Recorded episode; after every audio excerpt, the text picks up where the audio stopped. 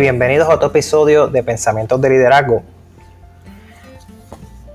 En este episodio quiero incluir varias cosas interesantes que he estado trabajando y he estado estudiando en estos días. Y tiene que ver con conceptos de la psicología humana. He estado leyendo el libro de Jonathan Hadid, que es la hipótesis de la felicidad, ¿verdad? Y él habla de ciertos conceptos bien interesantes. empieza con Freud, donde habla sobre lo que es el ego, el superego, el id, ¿verdad? Siendo el ego la realidad, siendo el superego, como decir el papá de uno, la conciencia, eh, los padres de uno, ¿verdad? La conciencia que uno siempre tiene. Y el id son ya esos deseos carnales, deseos viscerales que tenemos nosotros seres humanos. Pero hay una metáfora que él explica que me, me interesó más y, y creo que me hizo aprender un poquito más sobre esa lucha interior que nosotros tenemos en nuestro cerebro. Y es la metáfora del elefante y el jinete.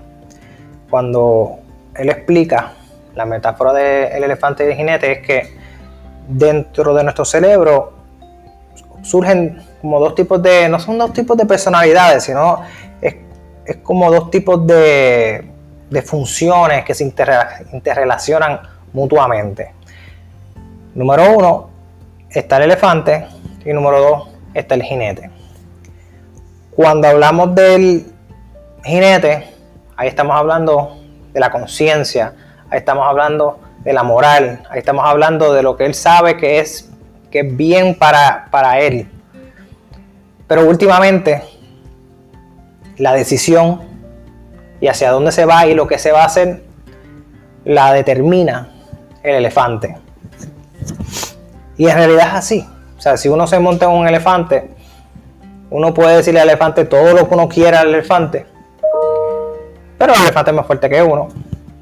Y el elefante eventualmente puede hacer lo que le dé la gana. Entonces, ¿de qué manera uno puede interactuar con uno mismo y controlar ese elefante? Porque muchas veces, casos, ¿verdad? los casos más fáciles de explicar puede ser cuando queremos hacer eh, un New Year's Resolution, ¿verdad? Una resolución de año nuevo y queremos rebajar y no queremos comer dulce. Y entonces pues el jinete sabe que comer dulce me va a hacer engordar o no me va a hacer rebajar.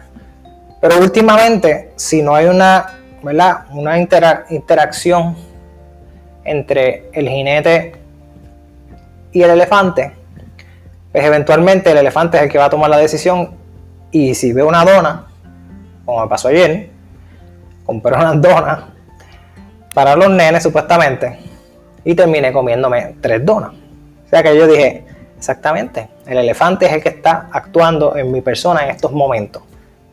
Tengo ganas de comerme la dona. Sé que no me debo comer la dona porque voy a engordar. Pero eventualmente el elefante es el que toma la decisión. Entonces, nosotros estamos en esa constante lucha en nuestro cerebro de cómo vamos a interactuar entre lo que percibimos que está bien, percibimos que está mal. Y siempre va a ser una constante lucha que nosotros los seres humanos constantemente estamos haciendo durante todas nuestras vidas. Entonces, ¿cómo nosotros podemos controlar el elefante? Va a haber momentos donde no lo podemos hacer. Y constantemente vamos a ir cayendo. Porque las metas, lo que nosotros, los goles, ¿verdad? los goals, metas, objetivos que nosotros nos proponemos, que nos, ¿verdad? esperamos que nos lleven al éxito. Y cuando terminamos y lo logramos, nos damos cuenta que fue la trayectoria lo que nos llevó al éxito. Pero volviendo hacia atrás, cómo nosotros interactuamos para llegar a ese éxito que nosotros queremos en cualquier faceta de nuestras vidas o en cualquier área que nosotros queremos lograr algún éxito.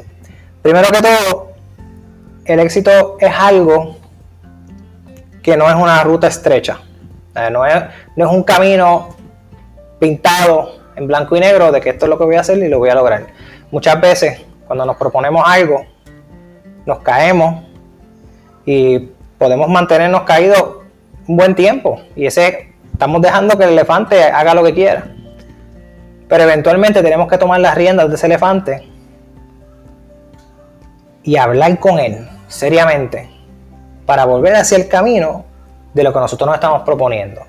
Y esto nos afecta como líderes en diferentes decisiones que podemos estar tomando durante nuestro transcurso de nuestras vidas, porque nosotros somos líderes en nuestras casas, somos líderes en nuestros trabajos, aunque no tengamos el puesto. Nosotros somos líderes porque de alguna manera influenciamos a los demás. Bien importante que lo tengamos pendiente. Por ahora, ¿qué herramientas yo puedo tener y puedo utilizar a diario y las puedo ir alimentando para así poder mejorar esa conversación y poder trabajar mutuamente el elefante y el jinete? Yo tengo tres, tres nada más. Tres objetivos que nos debemos plasmar para cualquier cosa que nosotros queramos lograr en nuestras vidas. Y esto nos puede funcionar con nuestras relaciones con nuestras parejas. Esto puede eh, funcionar con nuestras relaciones con nuestras amistades, con nuestros padres. Para todo tipo de decisión, esto no puede funcionar. Y eso es lo más que me fascina. Nuevamente, las tres cosas más importantes, no es más importantes, sino esos tres detalles que uno siempre tiene que tener en cuenta de cómo uno puede mejorar esa relación que uno tiene en el cerebro de uno interna entre el elefante y el jinete. ¿Verdad? Número uno, disciplina, perseverancia y pasión. Disciplina porque va a haber momentos donde nosotros no queremos hacer nada. Es bien importante que tengamos en cuenta y conozcamos a cada uno de nosotros nos conozcamos internamente. Y cuando me refiero a conocernos internamente, me refiero a que nosotros sabemos, y o si no lo saben, lo saben ahora, de que el cuerpo humano siempre busca estar en paz. Siempre busca, por decir, lo más fácil, el camino más fácil. Eh, prefiere estar sentado, estar descansando. Eh, pero no necesariamente eso es lo que le viene bien al cuerpo humano. Porque cuando hablamos del cuerpo humano, el cuerpo humano se tiene que ejercitar para que funcione de mejor manera. Y la única manera que el cuerpo humano se puede ejercitar y puede estar en mejor condición es sacándolo de ese paz y llevándolo a un nivel más alto o obligándolo a trabajar. Y eso aplica en el ejercicio, eso aplica en los estudios, eso aplica en todo lo que hacemos a diario. Y va a haber muchas veces que el elefante va a hacer lo que le da la gana, y no vas a hacer ejercicio. Y va a haber veces que el elefante le da la gana, hace lo que da la gana y no estudia. Y va a haber veces que el elefante le hace lo que da la gana y en una discusión, sabiendo y el jinete diciéndote que no salgas para atrás y para adelante, que no grites, que no tires las cosas contra el piso, pero el elefante lo quiere hacer. Y el jinete le está diciendo que no lo haga.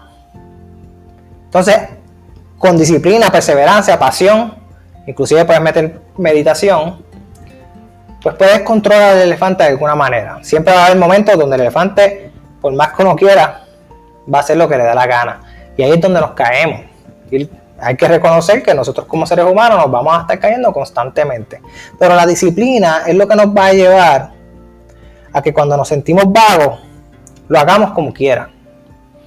Eh, muchas personas se pueden ver de esta manera yo puedo ser el vago más disciplinado del mundo. Y por eso logro hacer mis cosas. Yo soy un vago, por decir, yo no quiero hacer ejercicio, yo no quiero estudiar. Pero sin embargo me obligo a hacerlo. Y eso, eso de obligar a hacerlo se llama disciplina. Y eso va conjunto con la perseverancia. Porque cuando uno persevera y disciplinadamente está haciendo ejercicio constantemente, está comiendo limpio constantemente, eventualmente vas a ver en que el proceso funciona y vas a ver que rebajaste, vas a ver que te sientes mejor. No necesariamente es que te veas mejor, sino que te sientes mejor. Puedes interactuar con las otras personas mejor y además de eso, te da self-confidence, ¿verdad? Te sientes autoconsciente. Ya no sientes miedo en ciertas áreas porque sabes que tu cuerpo puede reaccionar de diferentes maneras. Y lo mismo se aplica a los estudios. Personas que llegan a la excelencia o las personas que llegan a un desempeño superlativo se basan en esos tres principios, en que disciplinadamente y con perseverancia y pasión van poco a poco haciendo pequeños actos de ejercicio ya sea tocando un instrumento, ya sea estudiando, ya sea analizando, ya sea haciendo una estrategia, ya sea buscando algo en que crear nuevo que nadie lo ha hecho, pero no lo hacen de la noche a la mañana, sino es la suma de todos esos pequeños actos de perseverancia y constancia que hacemos nosotros los seres humanos que no necesariamente nos gusten, porque queremos estar en paz, pero nos obligamos a estar en un momento, en unos momentos dados un poquito más fuertes para lograr un objetivo. Muchas veces nosotros queremos lograr algo, pero realmente estamos dispuestos a lograrlo. Esas son dos preguntas bien importantes. Am I willing to do it? O sea, estoy dispuesto a lograrlo. Cuando, cuando me pongo un objetivo enfrente, yo tengo que hacerme esa pregunta. Yo estoy dispuesto a hacer todo lo necesario para rebajar, por decir, o yo estoy dispuesto a hacer todo lo necesario para hacer que el negocio prospere. Yo estoy dispuesto a hacer todo lo necesario para que mi relación prospere. Porque dentro de todo, la única persona que puede controlar a uno es uno. Y si lo vemos de la manera de la metáfora, pues tenemos que ver de qué manera podemos controlar al elefante. ¿Verdad? Que el elefante es que va, cuando lo comparas, ¿verdad? Ese elefante lo puedes comparar con lo que dice Freud, es el bit, ¿verdad? Que, busca, o el id, ¿verdad? Que busca, ¿verdad? Esa parte visceral de, de comer todo lo que le da la gana y hacer todo lo que, todo lo que quiera, que la moral muchas veces no está a favor de eso. Nada, básicamente quería discutir eh, estos dos conceptos que me parecieron bien interesantes de las cosas que he estado leyendo y he estado trabajando y son bien pertinentes para la vida diaria de cada uno. Número uno, nosotros estamos en una constante lucha con nosotros mismos en las decisiones que nosotros tomamos constantemente. Las decisiones que nosotros tomamos en el día de hoy, en el ahora, son las que van a afectar nuestro futuro. Por lo tanto, si tú decides hacer ejercicio hoy, no importa la hora, si se te pasó la hora de la mañana, tienes la tarde, tienes la noche, pero lo hiciste, sabes que al otro día vas a estar más fuerte, vas a tener mejores habilidades, vas a poder pensar mejor y vas a poder interactuar mejor. Pero si lo dejas de hacer hoy, que tampoco es algo monumental de malo, porque lo puedes hacer mañana, lo importante es que lo hagas mañana.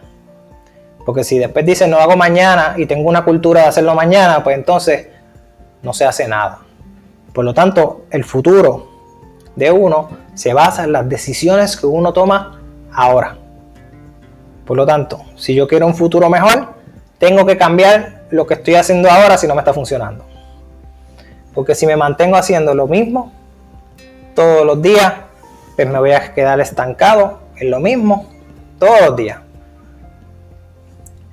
Nada, espero que les haya gustado. Muy buenas tardes, muy buenas noches, dependiendo de la hora que escuche el podcast.